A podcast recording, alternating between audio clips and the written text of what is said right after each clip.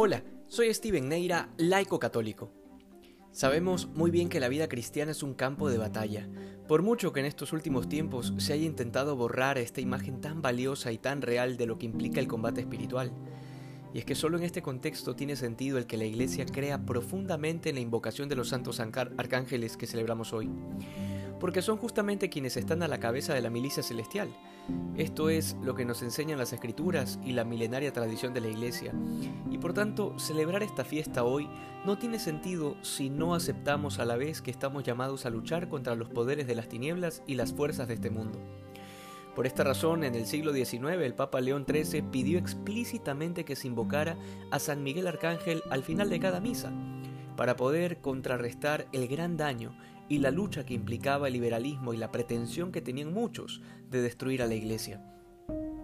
El mismo nombre de Miguel, que significa quién como Dios, nos remite a ese grito de batalla que nos relata el capítulo 12 del Apocalipsis, en donde este arcángel en particular lucha contra Satanás y sus ángeles. Luego se nos viene a la memoria el importante papel del arcángel Gabriel, en el Evangelio de Lucas, anunciando a la Virgen Santísima que sería la Madre de Dios, y luego tenemos a Rafael, que aparece en distintos lugares de las Escrituras, especialmente en el libro de Tobías, como una concreta medicina de Dios, como un signo claro de la cercanía divina y de su misericordia con los hombres y con sus miserias. En fin, la doctrina católica en torno a la veneración a los santos arcángeles no es un invento o una ocurrencia de la Iglesia, sino una sólida enseñanza que está íntimamente unida al deseo de Dios de que lleguemos al cielo, a la plena y absoluta conciencia de nuestras debilidades y de lo mucho que necesitamos de toda la ayuda posible. Luego el Evangelio de hoy nos invita a dirigir nuestra mirada hacia lo eterno, hacia esa realidad espiritual en la que los ángeles en todas sus jerarquías contemplan el rostro de Dios.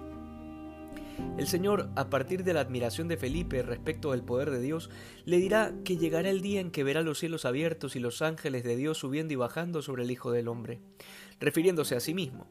Este día nos llegará también a nosotros, cuando el Señor en su segunda venida aparezca glorioso, rodeado de todos sus ángeles, con el título de juez universal. No olvidemos que estos seres angélicos están a nuestro servicio porque así Dios lo ha querido, y a pesar de que nos superan grandemente en perfección, gozamos nosotros de una mayor dignidad por el simple hecho de que Cristo ha asumido nuestra carne mortal, elevando así nuestra pobre naturaleza a niveles antes insospechados.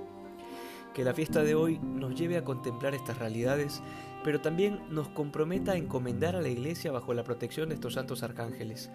Oremos especialmente hoy por tantos grupos de oración y formación que nacen en la iglesia bajo el patronazgo de estos poderosos intercesores, para que sean esa semilla de la contrarrevolución que tanto necesita el mundo. Que hoy seamos más santos que ayer. Dios te bendiga.